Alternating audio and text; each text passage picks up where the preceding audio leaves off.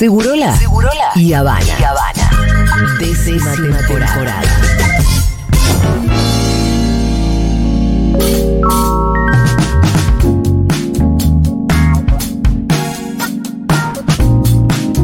Muy bien, Santiago Levín ya está entre nosotros, como ustedes eh, habrán podido escuchar si vienen escuchando del bloque anterior.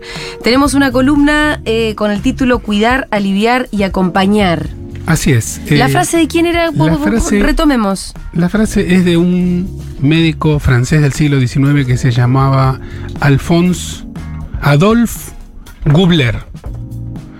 Gublet. Sí. Un tipo bastante conocido el siglo pasado, discípulo de Claude Bernard, otro francés recontra famoso, padre de la fisiología moderna, eh, autor Claude Bernard de uno de los conceptos más importantes de la fisiología moderna, que es la homeostasis, es el estado no idéntico sino parecido, con mínimos y máximos, como todos los parámetros fisiológicos o la mayoría de ellos.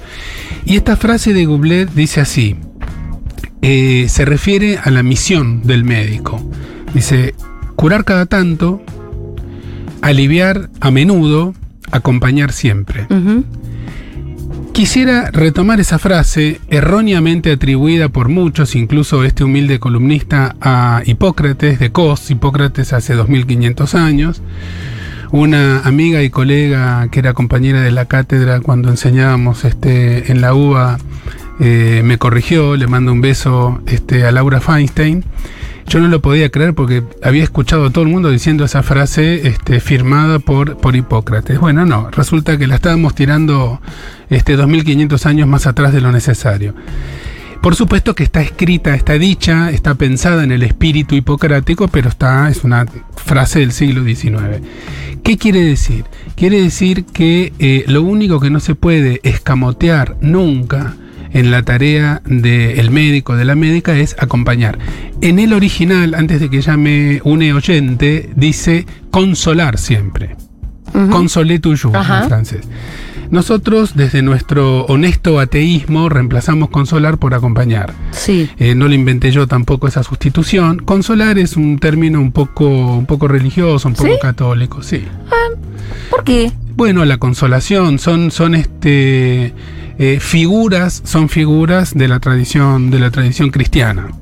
Este, consolar como una de las funciones del pastor, como una de las funciones este, de, de quien, de quien tiene una jerarquía superior. Prefiero el verbo acompañar, creo que no, no le quita, sino que le agrega un poco de sentido a la frase. Luego de esa frase famosa, de fines de la segunda mitad del siglo XIX, la medicina entra en una etapa de tecnificación progresiva. Siglo XX es el signo de este, nacimiento de la farmacología moderna, de la cirugía moderna, de los anestésicos, un montón de verdaderas revoluciones terapéuticas y diagnósticas de la aparatología médica y también de la progresiva deshumanización de eh, la medicina como el arte de curar o el arte de acompañar, etc. Entonces, eh, nosotros vemos hoy en las generaciones más jóvenes eh, profesionales recién recibidos que buscan directamente hacer el camino rápido hacia lo más sofisticado, las tecnologías de punta, los últimos descubrimientos terapéuticos en oncología, por ejemplo, que es uno de los territorios más, este, más movidos de las últimas décadas, en enfermedades autoinmunes, y hay un olvido de eh, la carrera de medicina como una carrera en la que se aprende a cuidar y acompañar. Va quedando, eh, junto con la crítica feminista del patriarcado, eh, queda cada vez más claro que los cuidados y el acompañamiento este, se depositan en las mujeres, en las mujeres no profesionales de las familias, en la figura de la enfermera, que también es mujer, en el estereotipo, hay mucho enfermero hombre también. Entonces, eh, y, y la figura del médico hoy, siglo XXI, es la figura de una persona que tiene poco tiempo, que no te va a contestar un llamado si no es una urgencia, y que entra, arregla y sale. Hay una película muy linda de la década del 80 que se llama The Doctor, en castellano Esperanza de Vida, con William Hart. ¿Por qué le ponen así? Eh, Porque además es, es como, era muy simple, el doctor. El doctor. Y le agregaron una pomposidad. Er- Era una época no hace falta que te expliquen cuál, cuál es, viste, el el sentido final, de la película. el final. Es una película que la pasamos en la facultad, los estudiantes, este, muchas veces hasta que nos aburrimos nosotros y empezamos a pasar Little Miss Sunshine, por ejemplo, Ajá. que tiene otro, otra entrada en lo que en lo que es una familia no disfuncional presentada como disfuncional. Es el caso de Little Miss Sunshine. En esta película de Doctor, eh, por supuesto, como en muy poquito tiempo, está todo muy estereotipado, pero hay un médico cirujano totalmente desligado de los afectos propios y ajenos que les enseña a sus residentes. Nosotros entramos, arreglamos y salimos. In, fix it, get out Sí. y este habla de el gordo de la cama 3, este, la vieja de la cama 13, eh, y le pasan cosas en la película y termina dando una vuelta de campana, como pasa en las películas, introducción, nudo y desenlace, y convierte en descubriendo lo que podría haber descubierto antes. Cuando uno mira hacia atrás en la historia de la medicina, en la historia de los cuidados, de los cuidados de un ser humano hacia otro ser humano, en este caso la profesión que trata de ello, uno ve cómo siempre hubo una pelea intensa entre una variante más humanística que propone una filosofía de la vida y una filosofía de la muerte, que parte de la idea de que todos nos vamos a morir, que parte de la idea de que la enfermedad no es el enemigo a derrotar, sino un eh, acontecimiento que ocurre a lo largo de la vida y que nos ocurre a todos, y que entonces lo que plantea es eh, un modo inteligente, científicamente informado, este, amoroso de cuidarnos los unos a las otras, y eso es lo que algunos entendemos que es la medicina. Después existe otro concepto que se fue eh, formando a partir del positivismo lógico de mitad del siglo XIX, con una enorme contribución del siglo XX, la era de la tecnificación médica, que es la visión de que eh, la muerte es un fracaso, que la muerte es el fracaso de la medicina, que eh, es eh, importante verse joven, delgado y exitoso durante la mayor cantidad de tiempo posible, que la vejez es el fracaso de los autocuidados y que la enfermedad es una especie de castigo por haber hecho las cosas mal, haber fumado, haber tomado alcohol, no haber hecho deporte, etcétera, etcétera. Eh, sería muy lindo que los médicos y las médicas recordemos con este Adolphe Goublé y con Claude Bernard y con Hipócrates que nuestra tarea principal es estar allí. Es estar allí, es mantener un vínculo, es mantener una cercanía, es eh, negociar, aprender quién es el paciente, quién es la persona, negociar con esa persona qué conductas terapéuticas y de vida son más eh, compatibles con su propia escala de valores, con su propia axiología, eh, contestar lo que se pregunta con la mayor honestidad posible, sin tirar un piano de cola encima de la cabeza como hacen algunas tradiciones también, por ejemplo la norteamericana, cuando hay un diagnóstico ominoso, eh, responder solamente lo que se pregunta y acompañar en los momentos buenos y sobre todo en los momentos malos. Por ejemplo, acompañar a morir bien. Todos los que estamos vivos en este momento nos vamos a morir, así que quisiéramos tener un médico o una médica que tenga tiempo, que se siente en una silla, que recuerde que el principal instrumento médico es el banquito, como decía un clínico muy famoso de la primera mitad del siglo XX en Argentina, y que recuerde que las personas que lo consultan lo que necesita sobre todo es sentir que tienen alguien que estudia y que sabe de salud y a quien se puede recurrir cuando uno lo necesite. Recuerdo dos cosas que ya las dije al aire, pero me parece que acá vienen bien. Una, eh, Margaret Mead, una de las principales este, antropólogas del siglo XX, esposa de Bateson, en realidad Bateson era el menos famoso de la pareja. Margaret Mead este, le preguntó una vez a un estudiante cuándo comenzó la cultura humana y ella respondió, hemos encontrado un, eh, una tibia humana con una fractura consolidada. Ah, Y el estudiante dice, no entiendo. Bueno, mira, dice, en esa época, hace 200.000 años, 250.000 años, si alguien se fracturaba, quedaba atrás y se moría. Y sí. Si esa fractura pudo consolidarse, quiere decir que alguien estuvo Alguien al puso lado. una bendita. Alguien estuvo al lado, le trajo Sí. agua y le trajo comida y estuvo por lo menos dos semanas al lado cuidando de esa Hasta persona. que se consolidara la fractura. Ahí nace la cultura humana. Eh, me parece una, Lindo. una, una muy linda, muy linda frase para tener en cuenta. Eh, es decir, la cultura humana comienza con la solidaridad, comienza con el apoyo mutuo y con la ternura mutua. Eh, eso por un lado. Por el otro lado, eh, la reflexión sobre la mortalidad nuestra, que somos seres encarnados, no somos seres digitales, eh, como propone que nos, estamos, que nos estamos convirtiendo Paul Preciado, que ya lo estoy citando todas las columnas porque Ujú. estoy muy, ¿Qué estás leyendo? muy metido en Disforia Mundi, el último libro escrito el año pasado en plena pandemia. eh, un libro indispensable, indispensable. Para mi gusto le sobran algunas páginas, pero es aprender, aprender y aprender. Gran filósofo, gran escritor, escrito en un castellano excelente, excelente, con momentos de mucho, de mucho humor y momentos de mucha profundidad política. Las críticas a la psiquiatría son tremendas. Eh, la, la reflexión de Margaret Mead es una de las cosas que, que ya hemos dicho más de una vez y eh, la necesidad de pensarnos como seres que nos vamos a morir y la medicina tiene que acompañar los procesos de muerte también es una cosa que hemos dicho este, muchas veces no como fracaso, no como fracaso de la medicina. Un colega mío decía, este, jefe de una terapia intensiva de la ciudad de Buenos Aires, decía, en este servicio está prohibido morirse.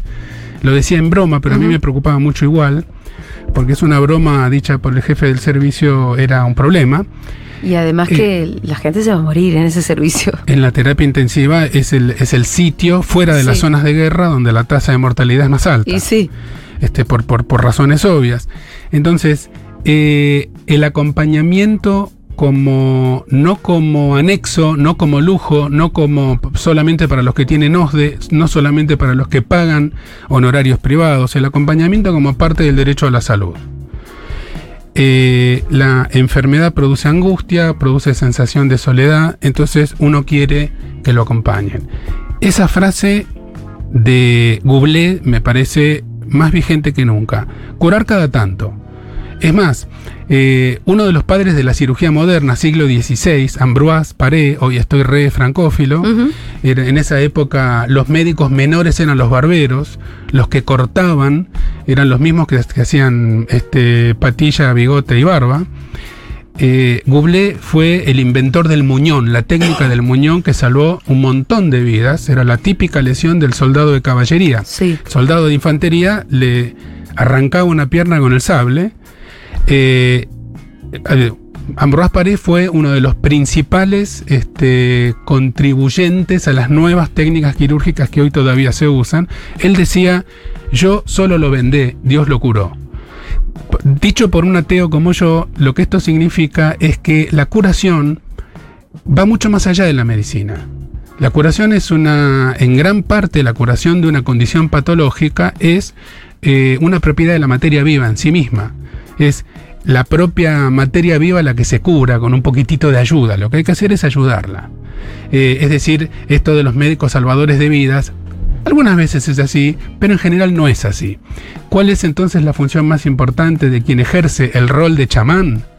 Es la de acompañar. Por eso decía eh, Claude Lévi-Strauss, también es una cita que traigo acá cada tanto, que el chamán no es buen chamán porque cura, sino que cura porque es buen chamán.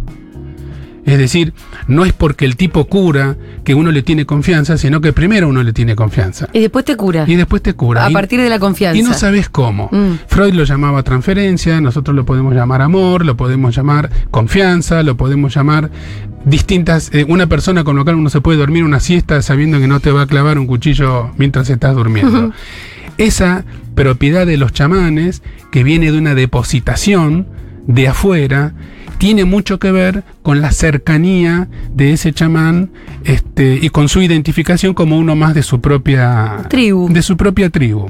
Cuando el Papa Francisco, y yo repito que estoy citando cosas religiosas siendo ateo, decía... Vos agarrás las frasecitas lindas de, lo- de- de- de la religión y las traes para tu molino. 100%, por eso a mí me cae La- bien la- las Francisco. traducís al ateo. al ateo zurdo. A mí me cae bien Francisco cuando decía quiero curas con olor a oveja. Eh, al inicio de su mandato, digo yo. No sé cómo se dice de los papas. Eh, porque papado. Elegirlo no lo eligió nadie, o sí, pero no, no en. ¿Sabe la rosca? La rosca, que es el- No la, elección, mi- la elección de un papa es rosca política, pero de, del... En mi, en mi de cosmovisión, palacio. como decía un, este, un astrónomo francés, este, también amigo de Napoleón, este Dios es una hipótesis innecesaria. Eh, el, ¿Cómo lo de las ovejas? No lo entendí igual. Un cura con olor a oveja quiere decir que no esté en el piso de arriba encerrado Ah. con aire acondicionado, sino que esté con su. que sea pastor de su manada. Ahí va. y Por que lo del esté pastoreo era. El médico también tendría que estar en la comunidad. El médico no tiene por qué ser, y esta es otra deformación del siglo XIX y del siglo XX, un ser de otra clase social que este, ejerce su graciosa generosidad bajando un ascensor desde el Olimpo para cuidar o curar a los que viven peor que él o que ella. Entonces, con, con estas condiciones, con médicos con olor oveja, este, y que eh, sean uno más de la comunidad y que ese rol sea ejercido desde la solidaridad y la ternura, con una apoyatura científica seria, entendiendo que el rol principal es cuidar, ahí me vuelvo a enamorar de la medicina. Hermoso, Levín. La gente está extasiada con tu columna, te voy a decir. Eh, a ver, vamos a leer algunos mensajitos. Chicos, si mandan audios muy largos, eh, hay más posibilidades que esos audios no sean puestos al aire. Eh, em, así que disculpad. Uy, para que me están dando mal la compu. Perdón, estoy entrando en. terminan teniendo un montón Gracias. de importancia las cuentas sobre medicina o que nos hablan de que cómo tenés que, que cuidarte o qué es lo que tenés que hacer o eh, que da esa información súper cortita porque cuando vas al médico no tenés ese contexto entonces como que ya tenés que ir sabiendo qué es lo que te pasa eh, e ir a buscar solo una respuesta muy cortita ahí, o sea, es como o ir a buscar una derivación, un análisis para sacarte la duda de que lo que googleaste está bien.